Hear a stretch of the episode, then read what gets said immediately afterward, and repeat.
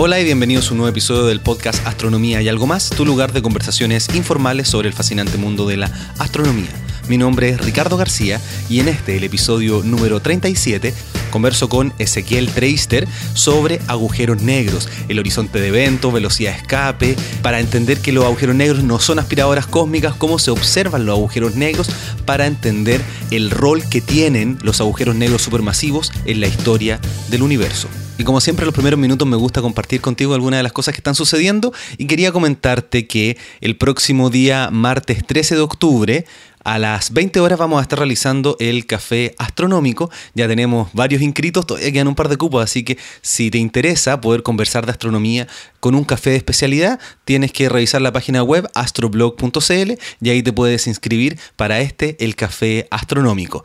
También yo te conté que voy a estar realizando una mesa redonda sobre el patrimonio astronómico de Chile, cómo sacarle provecho a los cielos del norte, el día 20 de octubre, desde las 19 a las 21 horas, en el espacio Fundación Telefónica que está en Plaza Italia. Esto es todo parte de una muestra fotográfica que está realizando Alma en este lugar, en el espacio Fundación Telefónica. Yo tuve la oportunidad de estar hace unos días en la inauguración, un lugar muy bonito, tiene hasta cosas para, para niños, donde pueden conocer los distintos elementos de este gran radiotelescopio que está en el norte de Chile. Esto es absolutamente gratuito y está abierto, me parece que hasta principios de enero del 2016. Así que si estás por Santiago o vienes a Santiago de Chile, mi recomendación es que pases por este gran espacio que, bueno, yo conversé con la persona encargada de esto, con Valeria Fonsea, que armó todo, toda esta muestra y la verdad es que ha sido muchísimo trabajo y vale la pena ir a verlo, un panorama de fin de semana, durante la semana, eh, les recomiendo que vayan a verlo. Voy a dejar todos los detalles en las notas del episodio. Y como siempre quería agradecerle a todas las personas que están comunicándose conmigo a través del correo electrónico ricardo.astroblog.cl, dejando sus amables comentarios a la gente que deja también sus palabras en Evox y a través de Twitter, porque la verdad es que yo hago esto porque ustedes saben que a mí me fascina la astronomía, me encanta, y me gusta compartir y conversar con gente que también le fascina este tema, y de verdad yo hago esto para ustedes, porque sin gente que lo escuche, no sería lo mismo. Por lo tanto, si tú quieres dejar algún comentario, quieres compartir alguno de los temas, conversar sobre lo que estamos haciendo en los episodios, tú ya sabes las distintas formas de poder encontrarme a ricardo.astroblog.cl, en el Twitter arroba quasar y en la página en Facebook, facebook.com slash astroblog.cl. Y también la mejor forma de poder escuchar los podcasts son a través de las aplicaciones para teléfonos celulares, tanto a través de iTunes como de ebooks. Así que tú eliges la aplicación que más te acomode y puedes descargar el podcast semana a semana, así que no te olvides suscribirte. Y por último quería agradecer a la gente que sigue haciendo sus donaciones para que este podcast se pueda realizar semana a semana. Así que espero que disfrutes este, el episodio número 37 sobre el rol de los agujeros negros supermasivos en la historia del universo.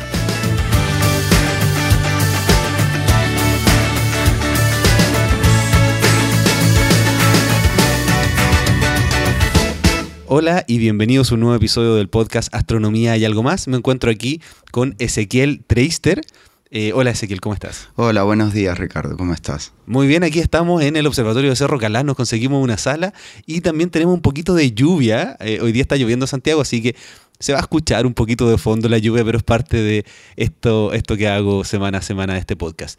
Para que la gente te conozca, hagamos una pequeña introducción. Cuéntame qué es lo que tú haces, porque tú eres astrónomo de la Universidad de Conce, presidente de Sochia y también eres parte del el Galaxy Zoo y además tu interés está dentro del agujeros negros. ¿Es, más o menos ese, ese tu background? A ver, oficialmente soy profesor eh, académico del Departamento de Astronomía de la Universidad de Concepción. Dentro de la Universidad de Concepción lidero un proyecto que se llama Anillo en Vigen, que supongo que vamos a hablar harto de eso, que trata de estudiar cómo crecen los agujeros negros y la relación entre agujeros negros y choque de galaxias. Pues vamos, sospecho que vamos a hablar harto de eso. Además, sí, eh, he estado involucrado en proyectos. Me gusta mucho la ciencia ciudadana, entonces he estado trabajando en Galaxy Zoo, en particular en traer Galaxy Zoo a Chile, en, convertirlo al español, traducirlo al español, así que también podemos conversar de eso. Y además, desde hace unos meses soy presidente de SOCHIAS, la Sociedad Chilena de Astronomía. Sí, y yo tengo un auditor, un oyente, que solicitó poder hablar, tener un episodio sobre el Galaxy, Galaxy Zoo, así que quiero que profundicemos un poquito en eso, pero eso yo creo que lo vamos a hacer mientras hablamos de los agujeros negros. Pero sí, lo que no tiene ninguna relación con los agujeros negros, y quiero que lo toquemos al principio, tú dijiste que eres presidente de la Sociedad Chilena de Astronomía. ¿Qué es lo que es esta sociedad? ¿Quiénes agrupa? Hablemos un poquito de eso al principio para después hablar de agujeros negros y cuál es la importancia de los agujeros negros en la evolución del universo, los primeros agujeros negros y todo lo que tú haces desde la observación. Hablemos un poquito de, de esos chías. Bueno, la, la sociedad, la, la Sociedad Chilena de Astronomía es el ente que reúne, que agrupa a todos los astrónomos profesionales en Chile. Su misión es velar por ayudar a que se den las condiciones para poder hacer astronomía en Chile y difundir las actividades astronómicas en Chile en, general. Esas son como las misiones, la misión general de, de las OCHIAS. Está compuesta, creo que casi todos prácticamente todos los astrónomos profesionales en Chile son miembros de, de entonces la idea es que representamos a la comunidad completa, la idea es que sea un ente lo más democrático posible, que represente a todos quienes hacemos astronomía profesional en Chile y tratamos temas que nos afectan directamente, algo de relación con los observatorios, relación con las autoridades, eh, tratamos de impulsar políticas eh, astronómicas en Chile, ahora estamos metidos, nos interesa proteger los sitios astronómicos, entonces hay temas de contaminación lumínica, hay temas de difusión también, entonces por ejemplo apoyamos y somos patrocinadores de las Olimpiadas, de, astronomía para, niños de, colegio. Así que esas es básicamente las cosas que hacemos en, en Sochi y tratamos de representar a, nuestros miembros. Y cuando un socio tiene alguna inquietud, algún problema, tratamos de, ayudar. Y además organizamos la, la reunión anual, ¿verdad? Que todos los años nos reunimos todos los astrónomos profesionales en Chile, van muchos estudiantes también de astronomía a contar lo que hacemos. Y además, bueno, Sochia fue la responsable de todo lo que se hizo en Hawái, porque nosotros queríamos tener el encuentro de la Unión Astronómica Internacional 2021, lo cual no se logró, pero Sochia juega una parte importante en poder traer estos eventos tan grandes a Chile y se va a seguir luchando por eso. Y bueno, ya los oyentes saben que yo también estuve en Hawái y fue por Sochia, la Fundación Imagen de Chile, Cancillería y mucha gente que participó en eso. ¿Qué es lo que, es lo que se pretende? ¿Cuáles son los, objetivos hacia, hacia futuro a partir de, este resultado que no se obtuvo, pero que sí se va a seguir luchando? Bueno, o sea, a ver, el, hecho de haber tenido presencia y de haber tenido un stand y haber estado ahí en el, en el medio de la, de la IAU, de la reunión, de la Asamblea General de la, de la IAU, de la reunión más, más grande de astrónomos a nivel mundial, es justamente, y es parte del trabajo de Sochias, es mostrar, era presentar todo lo que hacemos en, astronomía en Chile. Mira, un poco, eh, lo, he conversado antes, mi, mi idea es que que, Chile deje de ser el país donde pones los telescopios para ser el país donde se hace astronomía. Y conceptualmente eso implica mucho, ¿verdad? Es un cambio fundamental. O sea, durante muchos años y un poco recién ahora está cambiando, en Chile tú ponías los telescopios era un excelente sitio y son los mejores cielos del mundo, no tengo dudas al respecto pero los datos se tomaban y se iban a Europa o Estados Unidos o Japón, no sé a dónde vengan. La idea es que ahora Chile se ha reconocido como un centro astronómico, donde se hace investigación astronómica de frontera al mismo nivel que, en, estos países que, que mencionaba anteriormente. Y justamente nuestra presencia en, en la IAU, más allá de, haber postulado a la, a, la Asamblea General del 2021, iba por ese lado, era mostrar lo que hacemos en Chile en astronomía a todos los astrónomos del mundo que estaban ahí presentes. Y en ese sentido creo que, bueno, que, nuestra participación y en, muy, en, mucha, en gran parte, muy gracias a ti, a tu muy dedicada labor, creo que fue un gran éxito, independiente de que la meta esa puntual de traer la Asamblea General de 2021 no se consiguió. Pero también, como me gusta decir, yo creo que no fue un fracaso, fue el primer paso para conseguir la Asamblea General del 2024. Vamos a seguir luchando por eso. Todo lo que tú dices son valores y elementos que yo también incorporo en lo que hago en el podcast. Bueno, por eso trabajamos juntos también. A través de este podcast, mucha gente me ha dicho que se han dado cuenta de la importancia de lo que está haciendo Chile en astronomía y esto se va a seguir mostrando porque de verdad, gracias a que tenemos los observatorios en Chile, se ha podido desarrollar una ciencia eh, muy potente. Al contrario, nosotros estaríamos a niveles de otros países de Latinoamérica que tienen muy baja investigación, pero aprovechando esto que tenemos, hemos, le hemos sacado provecho. De hecho, hasta con tormentas eléctricas. tenemos tormenta en este momento mientras estamos grabando el episodio. Muy entretenido. Creo que le, da esta mística a este episodio también. Claro. De hecho, un dato interesante que me enteré hace unos días y que me parece notable, sabes que en Chile el 10% de, la, de las publicaciones científicas, o sea, de la publicación, de la producción científica en Chile, viene de la astronomía el 10%. Y nos decía el, presidente de CONICIT que hasta donde él creía, no hay ninguna otra ciencia, no hay ningún otro país en la que una sola de la rama de la ciencia concentre una fracción tan grande de la producción.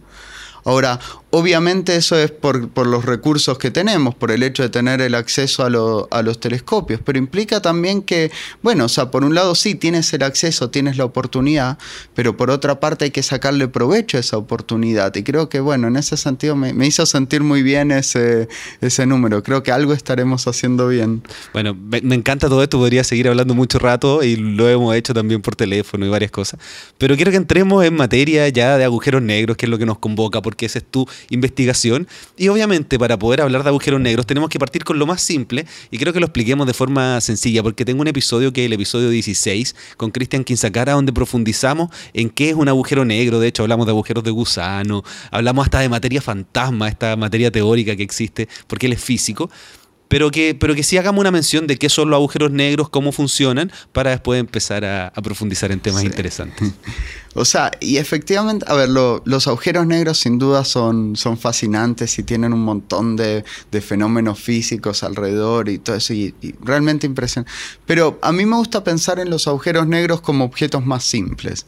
Los agujeros negros son cualquier cosa ni siquiera tengo que decir qué es, en el cual su densidad de materia es tan grande que la velocidad de escape se convierte igual o mayor a la velocidad de la luz. Y eso es un agujero negro. Y eso es un agujero negro. Una vez que haces eso y no tengo que decir qué es, cómo se formó, de qué tamaño es, nada, eso es un agujero negro. Y puede haber un agujero negro de mesas, de sillas, de, de planetas o de galaxias enteras. De hecho, yo te he visto hacer una analogía que es muy buena, donde empezamos a transformar, donde tú empiezas a transformar el Sol, la Tierra y una persona en un agujero negro. Porque tú dices, puede ser cualquier cosa, si todo lo que necesitamos es que la velocidad para escapar a ese campo gravitacional tiene que ser igual a la velocidad de la luz. Eso es lo único que eso es lo único que se requiere. Lo que pasa es que la velocidad de la luz es muy grande. Entonces, eso un poco te dice qué tipos de objetos son los que vamos a encontrar como agujeros negros. O sea, y de hecho cuando hacemos ese cálculo que, mencionaba, para una persona te da que, que tendrías que transformar a la persona en algo mucho más chico que un núcleo atómico. O sea, evidentemente no, no puede pasar.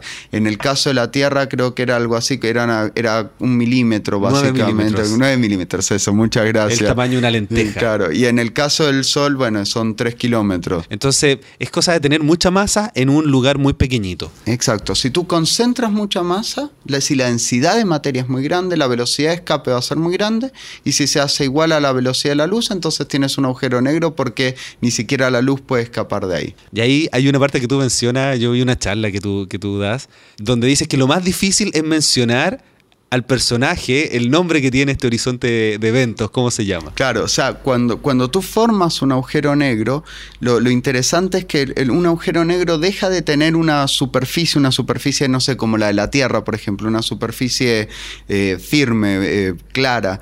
Lo que tiene en vez de eso es este famoso horizonte de eventos que, que inspira hasta películas de ciencia ficción, y eso en el caso de que el agujero negro no rote corresponde al radio Schwarzschild, que es justamente eso, es el radio de Schwarzschild es justo la, la, primera posición a la cual la velocidad de escape es igual a la velocidad de la luz. Pero no una superficie entonces. No es una, es, claro, ese es el tema, no es una superficie, es una región matemática si lo quieres, es un lugar donde de ahí en adelante la velocidad de escape es mayor que la velocidad de la luz. Lo que pasa es que es importante, como sabemos desde Einstein que nada puede ir más rápido que la velocidad de la luz, una vez que tú pasas esa, esa, ese lugar, nunca más puedes volver a salir. Hasta donde se sabe. Hasta donde se sabe y ya sé que Hawkins tiene otras teorías y, está ah, inventando métodos de salir, pero eso, eso, eso, probablemente te dé para otro podcast en otro momento. Porque aquí nos convoca la observación de los agujeros negros. Entonces, tenemos estos agujeros negros y tú lo puedes clasificar básicamente en dos tipos. Cuéntame sobre los dos grandes categorías que tenemos de agujeros negros. Sí, o sea, en principio agujeros negros siguiendo con esa definición, puede haber agujeros negros de todos los tamaños, desde escalas microscópicas, de, eh, partículas elementales casi, hasta eh, agujeros negros gigantes del tamaño del sistema solar, por ejemplo. Entonces, eh, a, mí lo que me interesa como astrónomo son los agujeros negros astronómicos, es decir, los agujeros negros que encontramos en el universo, que además son los agujeros negros más estables, o sea, y también volviendo a este tema de la radiación de Hawking, que efectivamente, al menos en teoría, sí se puede escapar del agujero negro y hay formas de escapar de un agujero negro, eh, y por lo tanto pierden materia y se evaporan de alguna manera. Los agujeros negros astronómicos sabemos que el tiempo de evaporación es demasiado largo y no, nunca, se, nunca se terminan. Sí, es, interesante esa, esa diferencia de los agujeros negros físicos que vienen de la física y los agujeros negros astronómicos, que es lo que podemos observar de alguna forma. Son los que observamos en el universo y obviamente son los más grandes también. De hecho, sabemos que existen los agujeros negros de tamaño estelar, que, que son básicamente el remanente después de que una estrella masiva muere. O sea, no, no, el Sol, por ejemplo, el Sol no se va a convertir en un agujero negro porque no tiene suficiente masa, pero si tenemos de 3, 4 masas solares en adelante, una vez que se termina todo el ciclo estelar, uno termina formando un agujero negro. Y esos agujeros negros tienen masas, sola, tienen masas típicas de, no sé, de 4, 5 hasta 20 masas solares, es lo que encontramos. Y eso encontramos en la galaxia. Eso es lo que, lo que podemos llamar agujeros negros estelares. Estelares, esos son los estelares. Después, siguiendo con toda la imaginación de, los astrónomos, tenemos los intermedios. Ya. Y los agujeros negros intermedios son los que tienen masas intermedias, tienen masas más grandes que las masas estelares, pero todavía más chicas que los supermasivos que vamos a hablar después. Esos tienen masas típicamente desde 100 masas solares hasta mil y quizás algunos miles. Esos son raros, son bien raros porque en la, naturaleza, si bien existen formas y uno puede con un poquito de imaginación eh, pensar cómo crear estos agujeros negros, son, son raros, son mucho menos comunes que, por ejemplo, que los estelares o que los supermasivos. Cuesta mucho encontrarlos y hasta ahora lo que tenemos son solamente candidatos básicamente en los centros de cúmulos estelares, por ejemplo, cúmulos globulares, por ejemplo. Ahí se podría pensar que se podrían formar estos agujeros negros intermedios, pero son muy pocos y cuesta mucho encontrarlos. De hecho, hasta ahora tenemos candidatos más que Claro, porque es raro que tengamos agujeros negros estelares supermasivos, que los vamos a mencionar, y no se haya encontrado ninguno intermedio y que solo hayan candidatos. Bueno, yo creo que la razón para eso es que no tienes un buen mecanismo para formarlos. Hay un mecanismo súper claro para formar los agujeros negros estelares y otro súper claro para los supermasivos, de los cuales me imagino que vamos a hablar harto en este podcast. Eh, pero, nada, pero formar los intermedios es mucho más difícil. O sea, hay formas de hacerlo, pero es más complicado. Y yo creo que por eso es que hay, muchos menos también y por eso cuesta mucho más encontrarlos. Ya, vamos ahora. Bueno, antes de eso yo siempre yo, yo, me río un poquito, de hecho me gustaría hacer un monólogo en algún momento, así algo como un, como un stand-up comedy, sobre los nombres que utilizan los astrónomos para poder hablar. Tenemos agujeros negros estelares, porque se parecen a estrellas, intermedios, y después vienen los que tienen mucha masa y se llaman... Eh, los agujeros negros supermasivos. De hecho, para darte idea, este podcast es, la astronomía está lleno de hecho, ¿verdad? Desde el, el, Hubble Deep Field, o sea, el campo profundo de Hubble, pero después hizo otro, entonces es el ultra profundo, y cuando se haga el otro, no sé, será el super ultra profundo, no sé. O, con los tamaños de la estrella, la gigante luminosa encontramos una más grande que una supergigante y supergigante luminosa y así nombres o las enanas. o los telescopios, el, telescopio muy grande, el telescopio extremadamente grande y así. O sea, sí, realmente nos falta un poco de imaginación para hacer un, monólogo. Ya, entonces, tenemos los agujeros negros supermasivos. Cuando hablas de supermasivo, ¿cuánta masa? Casi por definición se habla de al menos un millón de masas solares. Y el punto, y eso es importante, a ver, la, la, transición exacta no es tan importante, puede ser un poco menos o un poco más. Lo importante es que el mecanismo de formación es completamente distinto. O sea, em, o sea no, hasta donde sabemos no existen estrellas, una estrella de un millón de masas solares, ¿verdad? Claro, y no es que haya muerto una estrella y se empezó a comer todo el material cercano y terminamos haciendo un agujero negro de un millón de masas solares. O sea, eso podría pasar, pero tomaría mucho tiempo y de hecho quizás vamos a hablar ahora de cómo, cómo se formaron, pero, pero hablamos de los agujeros negros supermasivos como de este tipo, como los de un millón de masas solares o más. Hay hasta, creo que el récord ahora son 17 mil, 20 mil millones de masas solares, o sea... No me gustaría estar cerca de ese agujero negro. No, que son... Y, y lo bueno, y lo otro interesante de los agujeros negros supermasivos es donde viven. Los agujeros negros estelares tú los encuentras en cualquier parte de nuestra galaxia, de una galaxia. De hecho, en la Vía Láctea hay creo, no sé, creo que 20 o 30 eh, agujeros negros estelares y están distribuidos por todas las galaxias. Yo sé que voy a hacer una pregunta un poco de periodista, ¿Tenemos algunos cerca? Tenemos algunos relativamente cerca, que es muy bueno porque los podemos estudiar en detalle. Ninguno está lo suficientemente cerca que nos debería preocupar, que no es que, no es que vamos a ser tragados por un agujero negro en ningún momento. Pues eso es muy, muy importante para todos. Yo recibí esa pregunta hartas veces. ¿A cuánto está el agujero negro más o menos, más cercano? los más cercanos todavía están a miles de años luz de nosotros para hablar en términos también en años luz, o sea, todavía están a, algunos kiloparsecs o algunos miles de años luz de nosotros, con lo cual no es algo que, me quite el sueño ser tragado por un agujero negro. Así que de todas las teorías conspiracionales de las posibles, de los posibles finales de nuestro planeta, que ser tragados por un agujero negro ya no es parte de eso. O sea, o si fuera posible, estamos hablando de miles de millones de años desde ahora. No, no, no es algo que vaya a pasar definitivamente. ¿Cuál era la última fecha terrible? El 23 de septiembre de este año, porque esto parece que todos los años se va a acabar el mundo. Entonces, no.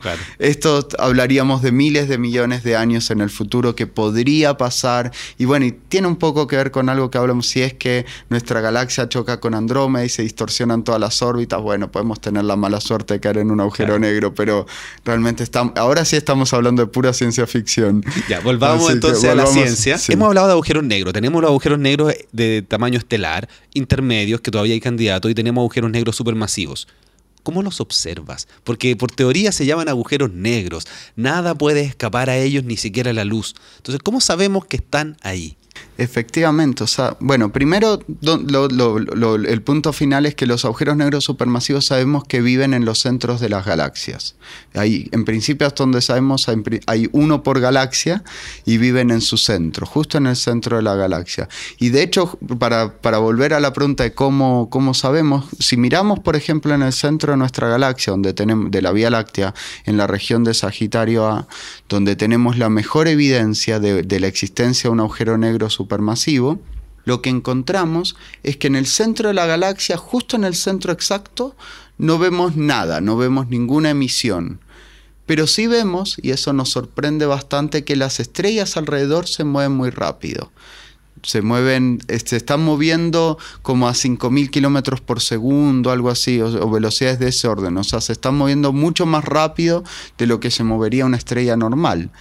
Y cuando ves el movimiento, cuando analizas el movimiento, se están moviendo en torno a un lugar donde no hay nada. Claro, ahora yo quiero hacer un alcance, porque ver el movimiento es muy interesante, porque lo que hacen los astrónomos en general para saber el movimiento es utilizar el efecto, el efecto Doppler y ver más o menos hacia dónde se está moviendo la estrella, porque para nuestras escalas los movimientos son bastante poco notorios. Sin embargo, como estamos, hemos estado haciendo observaciones desde hace mucho tiempo del centro galáctico, se puede ver y hay una animación muy buena. Cuéntame sobre eso. Sí, efectivamente. Y justamente por eso las velocidades son tan grandes que este es uno de los pocos lugares donde si tú miras al mismo lugar durante, creo que ya vamos en 15, 20 años más o menos de observaciones, tú ves a las estrellas moviéndose y moviéndose harto, moviéndose rápido. O sea, todas las estrellas se mueven y, y, se pueden calcular movimientos propios. De hecho, estamos acá en Calán donde hay mucha gente que se ha dedicado a, medir movimientos de estrellas. O sea, eso se puede hacer. La gracia es que estas estrellas se mueven mucho en un tiempo muy corto, sus velocidades son muy altas. Entonces, si tú haces esa animación a la que te refieres, que, que, fueron, no sé, creo que ahora vamos en 20 años de datos, tú ves órbitas completas incluso de la estrella moviéndose, o sea, que lo cual es impresionante. O sea, esa animación, bueno, la uso en todas mis charlas y la encuentro increíble. O sea, te, la voy a, te la voy a pedir para ponerla en las notas del episodio. Sin problema. Y eso, y eso justamente porque ahí... Pero, pero yo quería hacer una, una pequeña salvedad porque tú mencionaste algo, yo quiero que eh, nuestros oyentes puedan comprender bien todas las cosas que estamos mencionando. Define lo que es movimiento propio. Bueno, movimiento propio, o sea, justamente como tú decías, generalmente cuando, cuando medimos velocidades en, las, en, objetos astronómicos, lo que vemos, lo que calculamos en realidad es el efecto Doppler, ¿verdad? Que cuando te vas a galaxias lejanas es el redshift, ¿verdad? Que sospecho que lo habrá conversado, conversado antes. Pero eso es solamente el movimiento en una dirección, ¿verdad? Es en la dirección de nosotros. No es, es, no es la, el movimiento en el cielo, no es el movimiento. Y la mayoría de las cosas, o sea, ver, los planetas se mueven mucho en el cielo y uno puede ver la luna moviéndose quizás como el ejemplo más claro, pero cuando uno se va a objetos más lejanos, esos movimientos son esos movimientos en el cielo son cada vez más chicos aparentemente y más difíciles de ver. A eso se conocen como los movimientos propios en general. O sea, y lo interesante de eso es que cuando tú calculas eso, tienes toda la velocidad del movimiento. O sea, tú a través del, del efecto Doppler y del movimiento propio puedes calcular la velocidad completa, no solo en una dimensión del objeto que estás estudiando. Entonces, en el caso del centro galáctico, tú ves estrellas moviéndose muy rápido, a velocidades muy altas, en torno a nada, a un lugar donde no hay nada. Entonces, de hecho, ahí no necesitas usar Einstein ni nada de física de colegio, tú puedes calcular, siguiendo solamente las leyes de Newton, cuál tiene que ser la masa que provoca ese movimiento simplemente porque es una órbita elíptica, entonces puedes calcular cuál es la masa que tienes que poner en su centro y te da algo así como 4 millones de masas solares. O sea, el agujero negro que está al centro de nuestra galaxia tiene 4 millones de soles todos concentrados. A ver, todavía no había dicho que era un agujero negro, te me adelantaste un poco. Lo que sí sabemos es que hay algo ahí que, no, que donde no hay nada, donde no se emite luz o prácticamente no se emite luz, pero que hace mover las estrellas muy, muy rápido y que eso te da que tiene que haber 4 millones de masas solares. Además puedes calcular el tamaño en el que ese, eso está concentrado y te da un tamaño muy chico, o sea, básicamente los límites al tamaño son del orden del sistema solar. O sea, tú deberías tener 4 millones de, soles, digamos, en un tamaño más chico que el sistema solar, donde en nuestro sistema solar hay un sol, ¿verdad? Una masa solar, básicamente. Los planetas no importan. Exactamente. Eso, si no es, aún si, si no crees que es un agujero negro, se transforma en un agujero, inmediatamente colapsaría en un agujero negro y ya tendríamos un agujero negro. Con lo cual, esa es la evidencia más grande que tenemos para la existencia de un agujero negro en el universo. Y es un agujero negro supermasivo que vive en el centro de nuestra galaxia, la Vía Láctea. ¿Y los agujeros negros estelares, cómo los observamos? En todos los casos tú no ves el agujero negro, tú lo que ves es el efecto de, que provoca el agujero negro en, el, en, su entorno. En el caso del agujero negro supermasivo que hablábamos, vemos el movimiento de las estrellas, ¿verdad? No vemos al agujero negro en sí.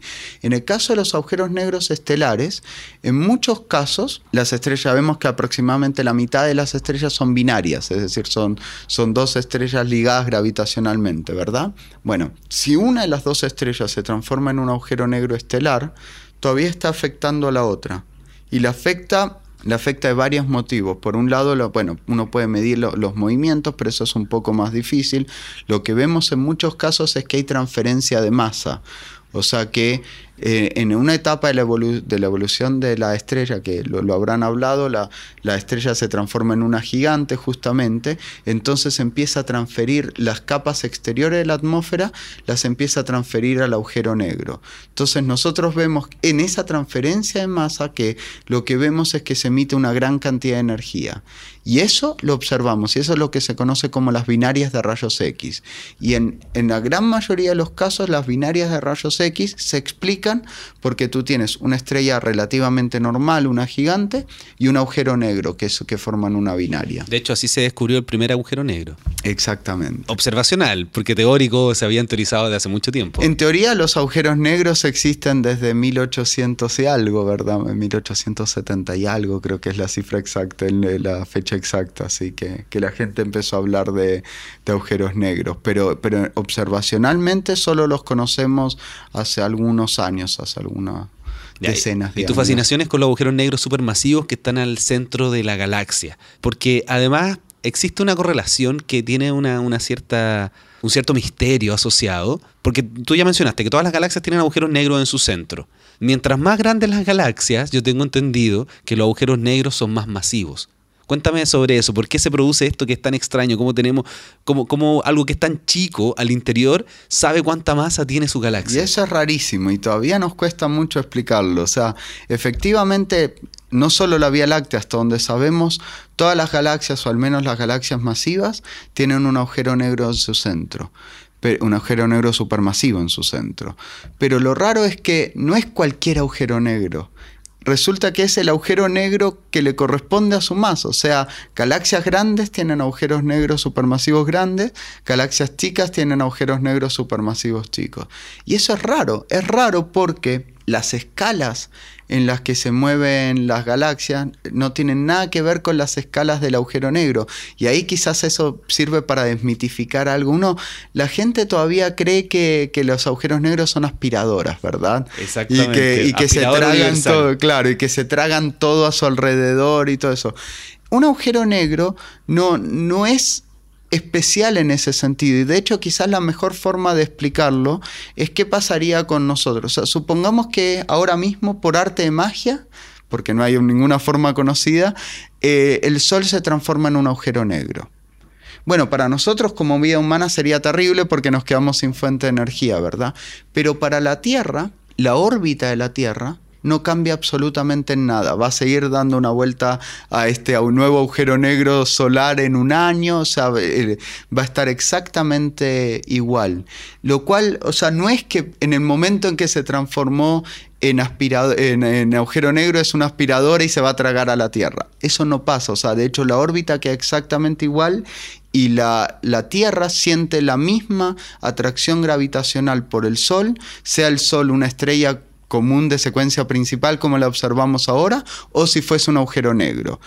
Entonces, ¿y por qué es importante eso? Porque cuando estudiamos el agujero negro... yo, quería hacer un, alcance porque yo aprendí una analogía de un profesor que yo tuve, que tú lo conoces, que se llama José Massa, que él hacía una analogía muy buena, ¿eh? porque decía, imagínense que tenemos el planeta Tierra, lo cubrimos con, no sé, un acrílico, con algo, y transformamos toda la masa de la Tierra a un agujero negro de 9 milímetros y lo dejamos en el centro de la Tierra hoy día y nosotros nos quedamos a estos 6 mil y tantos kilómetros que estamos de radio del centro. Entonces la pregunta, y ahí yo la hago en charla y en cosas, ¿qué nos va a pasar? Y ahí la gente empieza a decir, oye, sí, nos traga el agujero negro, etc. Si uno se va a las leyes de Newton, uno se da cuenta que la masa es la misma, el radio es el mismo. No nos va a pasar absolutamente nada, vamos a sentir la misma gravedad que sentimos hoy día. Exactamente, es, lo, es, una muy buena analogía, por supuesto. O sea, y eso sirve para desmitificar, o sea, los agujeros negros no son aspiradoras universales gigantes, o sea, simplemente atraen gravitacionalmente de la misma manera que cualquier otro objeto astronómico. La diferencia es que, claro, como son objetos muy densos y muy masivos, su atracción gravitacional es importante. Entonces, claro, si una pobre estrellita va dando vueltas por el centro de la galaxia y se acerca demasiado al agujero negro, sí, se la va a tragar y pasa y lo observamos eso. De hecho, yo le digo a veces a la gente que tiene miedo que los va a tragar un agujero negro, yo les digo, acá tenemos el Sol, que tiene el 99,9% toda la masa del sistema solar. Anda en una nave y acércate. ingresa al, al Sol. Es igual de terrible. Sí, por supuesto. O sea, y, por eso es bueno aprovechar esto, este espacio para, para, sacar. Yo creo que ese es uno de los mitos más grandes con respecto al agujero negro. Y tiene que ver mucho con lo que estábamos hablando acerca de la relación esta entre el tamaño de la galaxia y el tamaño del agujero negro. Porque cuando, cuando uno piensa, o sea, el uno dice, bueno, tiene sentido porque, claro, pues, si, si tienes una galaxia grande, tienes más materia y puedes crecer más el agujero negro.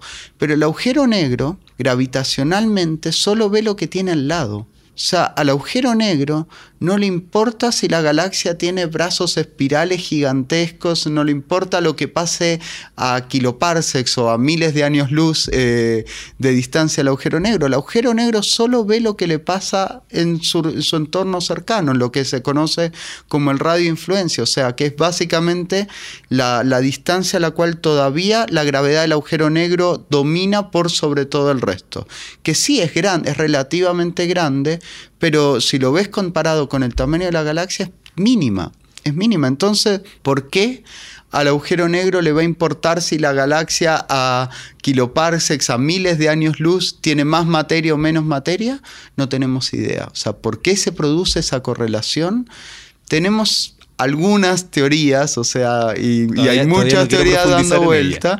Podemos hablar de algunas de ellas, creo que tienen que ver con cómo se forma, pero, pero en principio, o sea, la existencia de esa correlación fue una sorpresa. O sea, cuando se descubrió esta correlación, básicamente, o sea, bueno, seguro los teóricos me van a decir que sí, todos la esperaban, pero, eh, pero fue una sorpresa para todos haber encontrado esa correlación. Porque además el estudio de agujeros negros supermasivos en los centros de la galaxia no es un tema muy antiguo en astronomía. ¿Cuántos años se lleva haciendo este estudio? Bueno, es que básicamente nunca pensamos que, iban a haber agujeros negros, o supermasivos. Agujeros negros estelares sabíamos desde hace 100 años por lo menos que era posible que eh, al final de la vida de una estrella tengas que formar un agujero negro.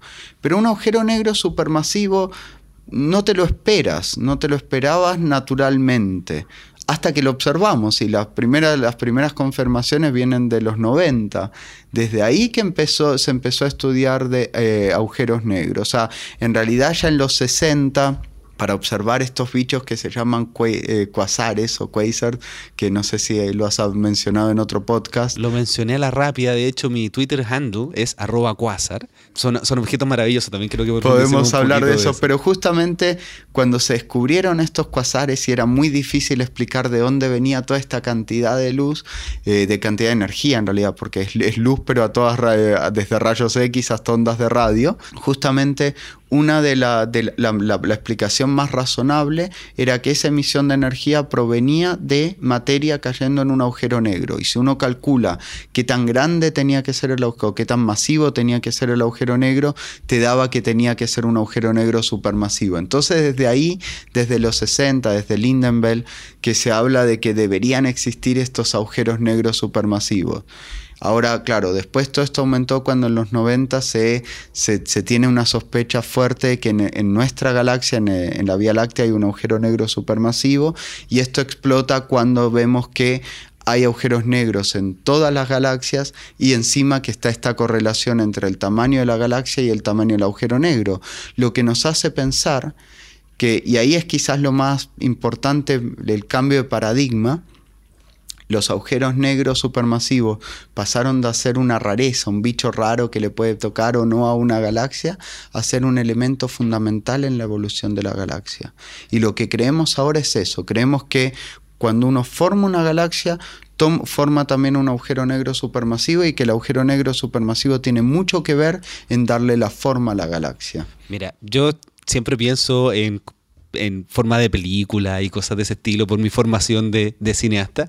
Entonces se me está ocurriendo que hagamos una película y la empecemos a narrar que se llama La historia del universo narrada por un agujero negro. ¿Qué te parece? Es interesante, sí, dale, a ver. Comencemos entonces, comencemos con la historia de este universo, porque tenemos que partir del Big Bang, tenemos que ver cómo se, cómo se formaron los primeros agujeros negros. Entonces empieza a contarme la historia del universo desde un agujero negro. Ya. O sea, a ver, bueno, tenemos el Big Bang, vamos rápido por esa parte, si no, eso da para otro podcast. Tenemos dos episodios con Gonzalo Palma, donde hablamos, se llama El inicio del universo sin un Big Bang, en dos partes, porque terminamos hablando de la teoría de la inflación, fluctuaciones cuánticas. Así que puedes mencionar Me todo puedo eso. saltar toda esa parte entonces. Entonces, formamos las primeras estrellas. Partamos por ahí. Y las primeras estrellas eran muy distintas que, el Sol, eran estrellas mucho más masivas, eran lo que se conoce en nuestra jerga, de nuevo con nuestra imaginación de astrónomos, las llamamos estrellas de población 3. ¿Qué significa eso? Son estrellas que son básicamente puro hidrógeno tienen muy pocos metales. Y acuérdate que en astronomía metal es cualquier cosa más pesada que el litio. O sea, eh, cualquier químico nos odiaría por eso. Exactamente, todos son metales. Claro. El oxígeno es un metal. Claro, sí, esas peculiaridades de la astronomía. Pero bueno, si tú tienes una estrella que es puro hidrógeno, lo que, lo que hemos calculado es que esas estrellas son mucho más masivas, son mucho más grandes que una estrella como el Sol. Bueno, tiene una masa solar, obviamente, pero estas estrellas podían llegar a tener incluso mil masas solares, entre 100 a 1000 masas solares. Claro, y, solo para mencionarlo, se cree que las estrellas más masivas, cuando tienen metales ya las estrellas actuales, llegan hasta más o menos 100 masas solares. Y incluso mucho menos, o sea, pero básicamente ese es como el límite y cuesta encontrarlo. O sea, las más masivas quizás tienen 30, 40 masas solares. O sea, nadie habla de, de, estrellas de cientos de masas solares, no se ven simplemente. Y no se ven por varios motivos. Por un lado, porque efectivamente necesitas eh, un ambiente limpio en el sentido de que no tenga metales, que sea básicamente puro hidrógeno. Pero por otra parte, una estrella tan masiva vive una vida muy, muy corta. Vive menos de, de un millón de años. O sea, agota su, su, su, energía muy rápido, o sea, consume todo su hidrógeno muy rápidamente y básicamente forma un agujero negro casi inmediatamente en términos astronómicos. Entonces, esos serían los primeros agujeros negros claro. que se formaron quiero en hacer, el universo. Quiero hacer una precisión porque también un, un, tú mencionaste que consume todo su hidrógeno. Yo tengo un episodio donde respondí preguntas de, de los oyentes y un, una persona hacía la pregunta que decía, y, y, es muy, muy certera la pregunta. Me decía, ¿cómo es posible que se puedan formar estrellas que tengan hidrógeno a partir de la muerte de otra estrella, una supernova, si durante su vida consumieron todo el hidrógeno? Entonces, claro, hay que hacer la precisión de que es solo el hidrógeno en el núcleo, porque sigue habiendo mucho hidrógeno en el no, exterior. O sea, de hecho, el hidrógeno es el 70% del universo, o sea, es lejos el, el, el, el, elemento más común en el universo. Y como bien decía, solo una fracción relativamente chica del hidrógeno en el universo termina formando parte de una estrella. La mayoría del hidrógeno ter, termina en el, en el medio interestelar, o sea, inclu, incluso un poco en el medio intergaláctico. Así que no, te, sí, eso responde la pregunta de, sí, de sí, tu auditor. Ya, ya, ya, la había respondido, pero, pero bueno, hacer la precisión. Bueno, volvamos entonces a la historia del universo narrada por un agujero negro. Tenemos estas estrellas supermasivas formadas solamente con hidrógeno. Y mueren muy rápidamente, viven vidas muy cortas. En un millón de años... Eh, o sea, son rockstar. Que básicamente, eh, completamente, porque además emiten mucha luz, mucha energía muy rápido y forman un agujero negro. Y esos justamente son los primeros agujeros negros que se forman en el universo y creemos que esos podrían ser las semillas para los que después se van a convertir en los agujeros negros supermasivos. Por cierto, y quizás esta es una forma de, formar estas semillas.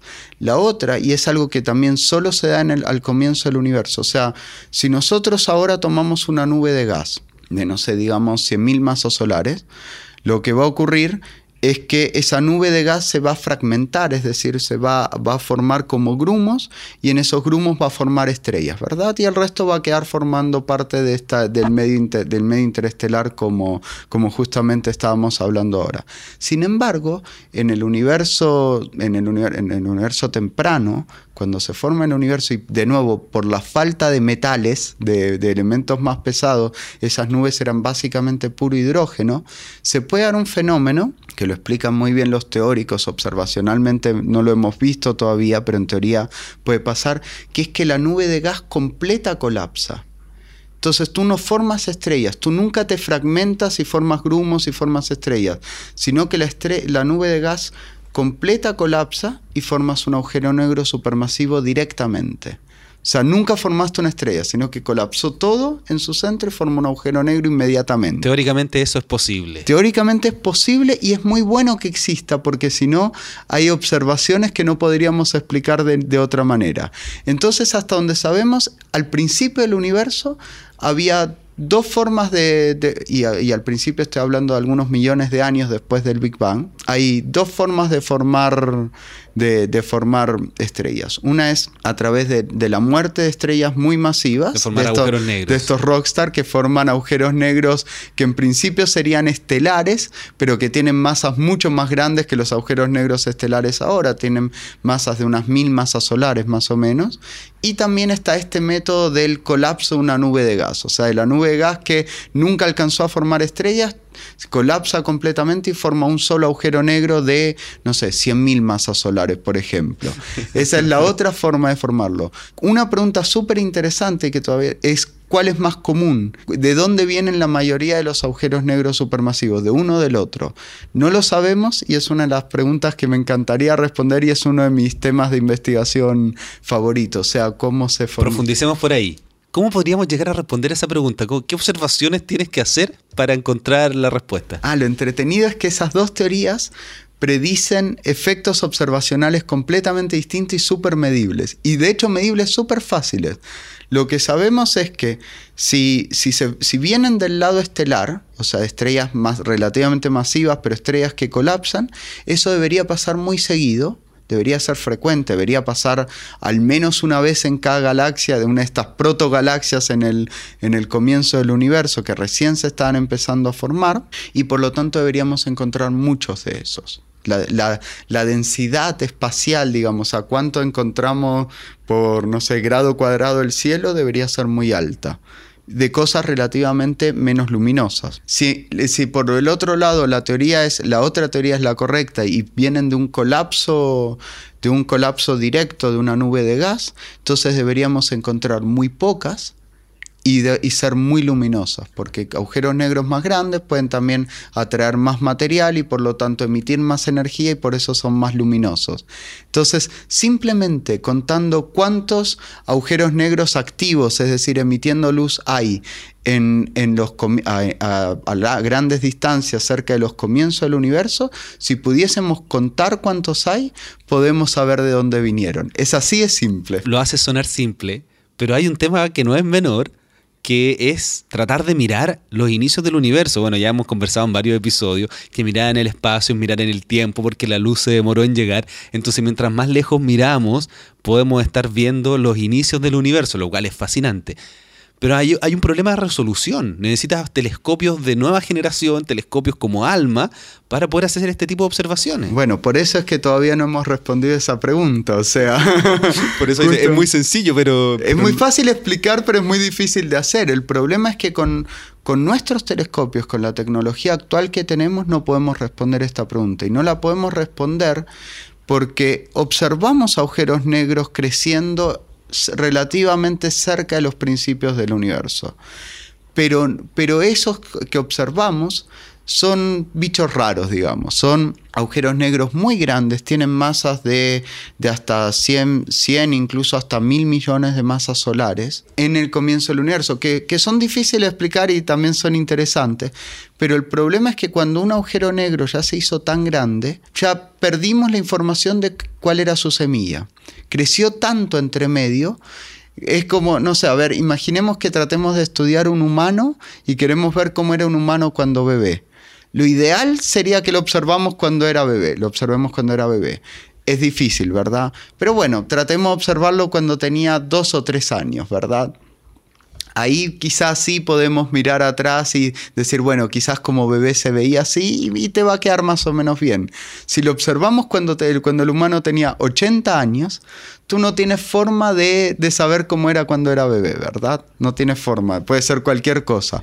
Eso mismo nos pasa con los agujeros negros. Los pocos agujeros negros que pudimos observar en los comienzos del universo ya son muy evolucionados, ya están al final, ya hicieron, ya crecieron, ya se formaron, ya crecieron, ya tienen la, la mayoría de su masa, con lo cual no queda nada de cómo eran cuando eran de cuando cuando de sus inicios. Entonces lo que tenemos que observar es de alguna manera para seguir con la analogía agujeros negros bebés al comienzo del universo. Y eso es muy difícil porque obviamente son, son menos luminosos, por lo tanto son mucho más débiles, es mucho más difícil de observar, es más difícil de distinguirlos con respecto a otras fuentes que pueden estar también al principio del universo y distinguir que son agujeros negros.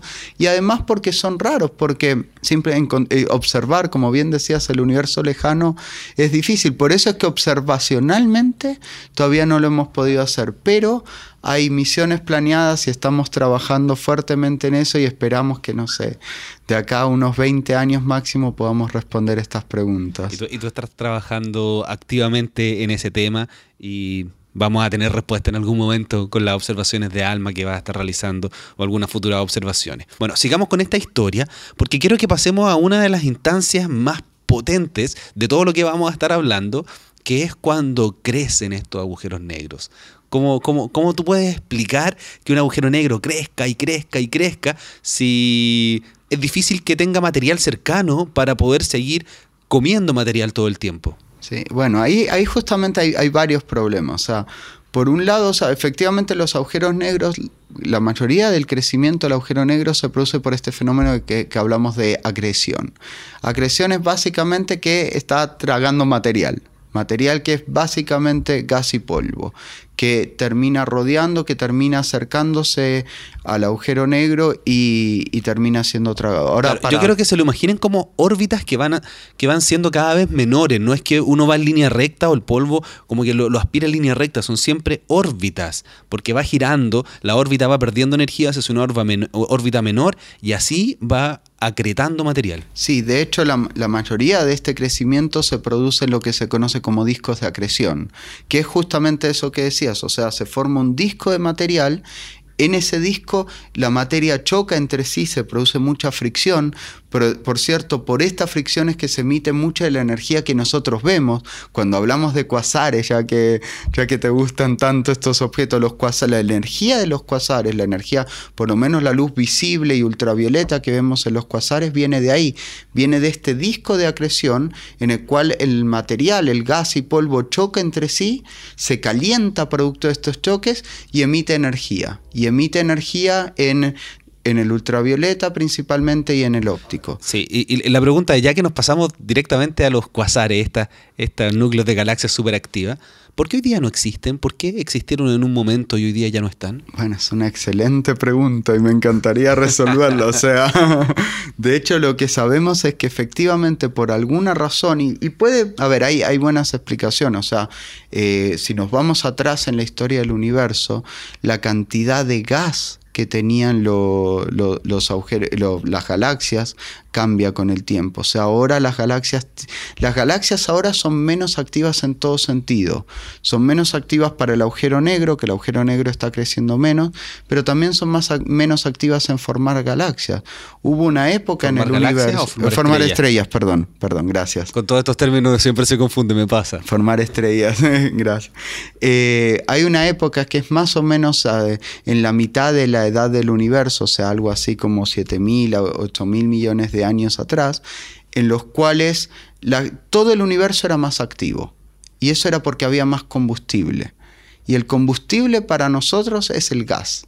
El gas es el que permite formar estrellas, como estuvimos hablando antes, y es el que alimenta los agujeros negros. Entonces, si una, si una galaxia tiene más gas, probablemente haga las dos cosas al mismo tiempo. Por un lado, forme muchas más estrellas, que es algo que observamos, y al mismo tiempo también con el gas que le sobra alimenta el agujero negro. Y una cosa importante, aún en los, eh, para dar una idea, aún en los cuasares más luminosos y todo eso, las tasas de acreción, es decir, cuánto material está siendo tragado, son relativamente chicas, o sea, aún en los cuasares más luminosos estamos hablando de quizás de 1 a 10 masas solares por año de, en gas que terminan siendo, cayendo en el agujero negro. Yo quería hacer la precisión, porque además ya tengo además un episodio al respecto, que cuando hablamos de este tipo de gas en general está en forma de plasma. Y tenemos un episodio sobre plasmas cósmicos que es muy interesante y lo voy a dejar en las notas del episodio también para que lo vean. Ya, entonces estamos hablando de la historia del universo a partir de un agujero negro y estamos preguntándonos cómo crecen tanto. Entonces tú me decías que eh, son cuánto, 10 masas solares al año, ¿cuánto era? Entre 1 a 10, pero ese es el extremo. El Esos son los cuasares más luminosos. luminoso. O sea, la- un- un- una galaxia activa típica es 1% de la masa solar o un 10% de una masa solar máxima. Entonces, si hacemos los cálculos para tener un agujero negro que tenga 4 millones de masas solares como el que está en el centro de nuestra galaxia, necesitamos otro mecanismo. No, lo que necesitas es tiempo. Solo tiempo. tiempo. O sea, si tú, porque si tú haces ese proceso por 10 millones, suponte que, tome, que, que, que estás acretando una masa solar por año, pero lo haces durante 10 millones de años, tienes un agujero negro de 10 millones de masas solares, que ya es más grande que el de la Vía Láctea. O sea, si tienes tiempo lo puedes hacer. Y ahora, y eso es algo súper importante, otro punto fundamental, es que hasta donde sabemos los agujeros negros no están creciendo todo el tiempo. El crecimiento es episódico. De hecho, el mejor ejemplo es nuestra, el agujero negro de nuestra galaxia. El agujero negro de este agujero negro de 4 millones de masas solares en el centro de la Vía Láctea ahora no está haciendo nada. Está quieto, tranquilo. Está quieto, está tranquilo, no está, no está, no está tragando nada. Eh, o para escalas astronómicas, nada. De vez en cuando algún poquito de gas cae y lo vemos y de hecho lo detectamos, pero, pero para, comparado con la, con la masa del.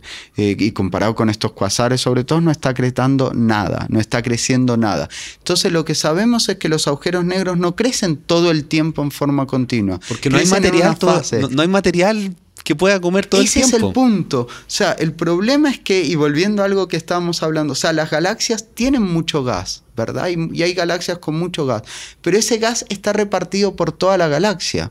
Y volviendo a lo que hablábamos antes, o sea, si una galaxia está llena de gas, pero ese gas está en los brazos espirales, como por ejemplo en la Vía Láctea, donde está la mayoría del gas, al agujero negro no le puede, no le sirve y no le importa, no tiene ninguna relación, no lo puede tragar. Tú necesitas además, eh, o sea, los agujeros negros comen, pero además son bien glotones, pero además son bien flojos. O sea, tú casi que le tienes que llevar la comida en la boca. Entonces necesitas un mecanismo para llevarle el gas que está típicamente esparcido por toda la galaxia, se lo tienes que llevar al agujero negro para que él lo pueda tragar. ¿Y cómo se hace eso? Hablemos de esto, de este proceso tan maravilloso que son los mergers. Claro, hay varias formas. Primero, para, crecer poquito, y hay episodios de crecimiento chicos relativamente, tú no necesitas un merger. Tú simplemente porque en los centros de la galaxia siempre hay un poquito de gas dando vuelta y hay un poco de gas, y ese puede caer en el agujero negro, puede haber inestabilidades dinámicas o puede haber, puede haber fenómenos internos, no sé, incluso se habla mucho de estas barras, muchas, muchas galaxias son barradas y que las barras podrían ser una forma de llevar gas al agujero negro. Todas esas son posibilidades, pero que funcionan solo para, los, para, para crecer un poquito. Los episodios grandes de crecimiento de los cuasares de los que hablamos, que son fenómenos dramáticos, donde tú estás creciendo a realmente una, 10 masas solares por año, donde estás creciendo muy rápidamente, necesitan alimentarlos con mucho gas y por lo tanto necesitas que haya mucho gas en el centro de la galaxia.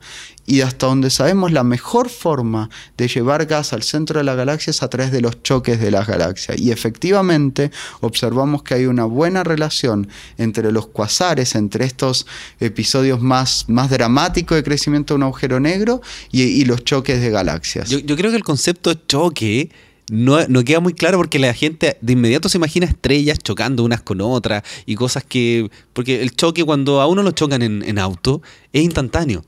Pero un choque de galaxias, por eso yo, yo, yo prefiero utilizar el término merger o una mezcla, porque se demora millones de años. Cuéntame un poquito de ese proceso. Sí, o sea, de hecho, un choque un- o un merger toma algo así como del orden de mil, dos mil millones de años, el proceso completo. Y en realidad, como bien dices, más que un choque, como un choque de dos autos, en realidad, para hacer un poco, es como, es, es como un baile. Es un baile que termina en la unión de las dos galaxias y es un proceso muy largo. A ver, a mí lo primero que me pasó cuando empecé a hablar de estos mergers es que no tenía sentido. O sea, las distancias entre las galaxias son muy grandes. Por lo tanto, pensar en que galaxias pueden chocar es, es raro. Sin embargo, pasa. Pasa y lo observamos y observamos que hay mer mergers de, de galaxias eh, y cuando eso ocurre, o sea, se produce este baile, esta especie de baile que primero giran uno en torno a la otra, realmente es como un baile. eh, en este baile además las galaxias como sienten la atracción gravitacional de una de la otra, empiezan a, cambiar su forma, el, gas se empieza a redistribuir, que va a ser muy importante, las estrellas también em, se empiezan a distribuir, hasta que finalmente se van acercando cada vez más y terminan formando una sola galaxia.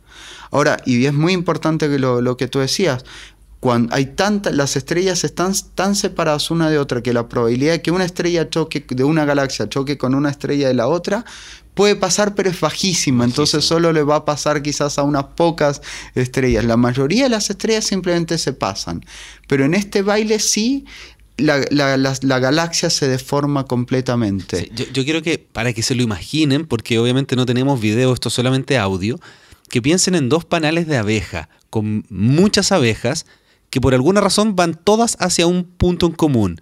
Entonces se empiezan a desarmar las abejas, vuelan hacia todas partes y después tenemos este enjambre que va a terminar siendo uno solo. Y la abeja, ninguna, chocó con otra abeja. Exacto, muy, muy buena analogía, muy, muy buena forma de verlo. Y justamente entonces las estrellas no se ven, pero el gas sí se ve. Como el gas ocupa más lugar, eh, es, menos denso el gas, ¿verdad? Por lo tanto, ocupa un espacio más grande, un volumen más grande en la galaxia, sí se ve y el gas sí choca. Y lo que pasa es que cuando empieza a chocar, se piensa a concentrar. Entonces el gas termina muy, muy concentrado, bueno, valga la redundancia, en el centro de la galaxia resultante. Y obviamente lo que sabemos es que si tenemos mucho gas en el centro de una galaxia, entonces termina convirtiéndose en combustible para el agujero negro, ¿verdad? Entonces los choques de, o los mergers de, de, galaxias son una muy buena forma de darle de comer al agujero negro y darle de comer mucha comida además. Y por lo tanto son son los que gatillan estos, estos episodios de crecimiento muy rápido que conocemos como cuásares. Te quiero hacer una pregunta quizás compleja para ya empezar a terminar la parte de agujeros negros y hablar en un par de minutos solamente sobre el Galaxy Zoo, porque yo siempre quiero que los episodios me queden durando en torno a una hora. ¿Tú crees que los agujeros negros juegan algún rol importante en la historia del universo? Porque tenemos agujeros negros en todos los centros de las galaxias, eh, los agujeros negros tienen relación entre la masa del, agujero negro y la masa de la galaxia a través de estos mergers, ¿jugarán algún rol fundamental? Y justamente ese es un punto fundamental. Cuando, cuando el agujero negro crece, y sobre todo en estos episodios más críticos, los cuásares, se emite una gran cantidad de energía, muchísima energía. No el agujero negro en sí, el agujero negro no emite nada, del material al caer en el agujero negro. De hecho, uno puede calcular y la energía que se emite es mucho mayor que la energía de ligazón del gas, por ejemplo, que está en la galaxia. Por lo tanto, uno podría creer, y de hecho se ven efectos observacionales, se está estudiando observacionalmente, que existe una especie de retroalimentación y que cuando el agujero negro empieza a crecer tan rápidamente, emite tal cantidad de energía que es capaz de evaporar el gas que está en el resto de la galaxia y por lo tanto cambia completamente la evolución de esa galaxia. Por ejemplo, si producto de este merger se estaban formando muchas estrellas, el agujero negro al crecer muy rápidamente puede quitarle el combustible, puede evaporar el gas y puede frenar la formación estelar. Y eso sí se puede, eso sí se puede, se puede dar. Y por lo tanto lo que creemos ahora es que los agujeros negros son una parte fundamental de la evolución de la galaxia. No podemos entender cómo se formó una galaxia sin considerar lo que hizo el agujero negro en su centro. O sea, es como una especie de control de natalidad un agujero negro. es como una especie de, sí, es como el, el jefe que está en el medio como dirigiendo toda la orquesta. Qué, impresionante cómo se puso a llover, yo creo que ustedes escucharon. Eh, es muy bonito acá porque estamos arriba de un cerro, el observatorio Cerro Calán, es un lugar bien, bien increíble. Bueno, entonces, eh, coméntame sobre este proyecto que tú estás involucrado, que es Ciencia Ciudadana. Cualquiera de ustedes, los oyentes, pueden participar en colaborar haciendo aportes a la ciencia, a la astronomía con Galaxy. Cuéntame un poquito sobre eso. Y justamente en, esta idea de entender cómo, cómo se formaron, cómo crecen, cómo evolucionan las galaxias, una parte fundamental es ver, y quizás suena simple, pero es qué forma tienen las galaxias. Y es un problema difícil. Hasta hoy los seres humanos somos mucho mejores clasificando formas que incluso el computador más avanzado. Entonces, lo, que tenemos que para, para, para, entender un poco cómo se formaron las galaxias en el universo, tenemos que estudiar qué forma tienen ahora. La forma nos dice mucho acerca de la historia de, de formación de esa galaxia. Y es un problema complejo. Ahora tenemos, gracias a los nuevos telescopios, tenemos muchos datos. Tenemos imágenes de millones de galaxias, incluso de, de decenas, casi de cientos de millones de galaxias. Y lo que hemos visto es que la mejor forma de clasificar estas galaxias, decirnos qué forma tienen, es que una persona las mire y nos diga, ah, tiene tal forma. Pero el problema es que no hay suficientes astrónomos en el mundo para mirar esa cantidad de, de galaxias. Y ahí es donde entra la ciencia ciudadana. Lo que hemos visto es que para clasificar galaxias tú no necesitas ser astrónomo. De hecho, es mejor aún, de alguna manera, cuanto menos sabes de astronomía, entre comillas, eres un mejor clasificador. Porque un astrónomo sabe lo que quiere ver. Eh, entonces viene con un sesgo. En cambio, si tú no, no esperas un resultado, tú nos dices qué es lo que, realmente, lo que realmente ves, qué es lo que realmente importa. Entonces, a raíz de esto, en el año 2007 nació este proyecto que se, llama Galaxy Zoo, en el cual la idea es, a través de la Internet, mostrar imágenes de, de galaxias y pedirle a todo el mundo a través de la internet que nos digan qué forma tienen. Y a través de eso estamos haciendo ciencia, estamos aprendiendo acerca de cómo se forman y cómo crecen las galaxias. Cuando, cuando tú dices hacer ciencia te refieres a hacer publicaciones. ¿Cuántas publicaciones se han hecho a partir de esta ciencia ciudadana? Bueno, de hecho, ahora me cuesta seguirle la cuenta, pero deben ir arriba de 50 y probablemente sean 60, 70 publicaciones que vienen directamente los datos de Galaxy Zoo. O sea, ya en Galaxy Zoo han, participado alrededor de un, poco más de un millón de personas en todo el mundo eh, que han clasificado decenas de millones de, galaxias. Y aquí viene la pregunta importante. Si, si uno de los oyentes quiere hacerlo, si yo quiero hacerlo, ¿cuánto me demoro? Ah, clasificar una galaxia toma segundos. O sea, es responder tres o cuatro preguntas muy simples acerca de qué forma tiene, si, tiene si, pueden ver brazos espirales o no. O sea, básicamente estamos preguntando si es una elíptica o si es una espiral, si es que alguien ve algo raro. De hecho, algo muy importante, ya que hablábamos antes de los mergers de, galaxias, los mergers son raros, es raro que, que o sea, pasa, pero es raro que galaxias choquen. Entonces, encontrar estos mergers en el universo es difícil. Es difícil y hay que mirar muchas galaxias para encontrar algunas en choque. Y Galaxy Zoo tiene hasta ahora la, base de datos más grande de galaxias en proceso de choque, mergers. Y eso es básicamente porque otra de las preguntas es, ¿puede ser que estos sean dos galaxias tocando? Entonces, si tú dices sí, bueno, se incorpora esa galaxia a nuestra base de datos de Merger que ya lleva varios miles de, varios miles de, galaxias. Entonces, es responder preguntas súper simples como las que estábamos hablando ahora. Hay también un tutorial, o sea, hay, guías para hacerlo. Y todo eso está disponible, por un lado, en el mejor, eh, o sea, el que estoy promocionando en galaxyzoo.cl. De hecho, está este podcast viene, viene, de Chile y es en español, así que galaxyzoo.cl, por favor. galaxyzoo.cl lo van a encontrar en español, con todas las explicaciones en español, con todas las preguntas en español. Y algo muy importante, hace unos días o un, un, par de meses máximo, se incorporó a Galaxy Zoo una base de datos gigantesca que viene de Cerro Tololo que viene de datos tomados en, Chile. Entonces ahora hemos aumentado la cantidad de galaxias por clasificar. Hay todavía muchas preguntas que responder. Cada vez que aumentamos el número de galaxias, surgen preguntas nuevas, surgen efectos nuevos que no se habían visto. Entonces, estar observando cada vez más y más galaxias sigue enseñándonos muchísimo. Y ahora con datos que vienen de Chile. Entonces creo que es aún más motivación para desde Chile eh, ponerse a clasificar galaxias en galaxyzoo.cl porque van a estar además observando galaxias que fueron observadas desde Tololo en, telescopios instalados en Chile. Bueno, así que lo invito, no requiere mucho tiempo, pueden hacerlo un par de minutos, lo pueden hacer durante horas, eh, los tiempos muertos. Eh, un proyecto bien interesante y es una colaboración para entender la historia y la evolución de nuestro universo, según lo que hemos estado conversando, en este episodio. Bueno, Ezequiel, yo te quería agradecer haber participado en un episodio del podcast Astronomía y algo más, haber dado tu tiempo y tu conocimiento para compartirlo con todos nuestros oyentes. Muchísimas gracias. Muchas gracias, Ricardo. O muy entretenido y espero, bueno, espero que le haya gustado a, tus auditores. vamos a ver los comentarios. Ustedes saben que siempre pueden encontrarme en Twitter, arroba Quasar. También voy a dejar tu Twitter en las notas del episodio para que te puedan seguir. Y eh, a través de los comentarios de ebooks, de ebooks y de iTunes también podemos saber cómo, qué les pareció este episodio. Bueno, muchas gracias. Gracias.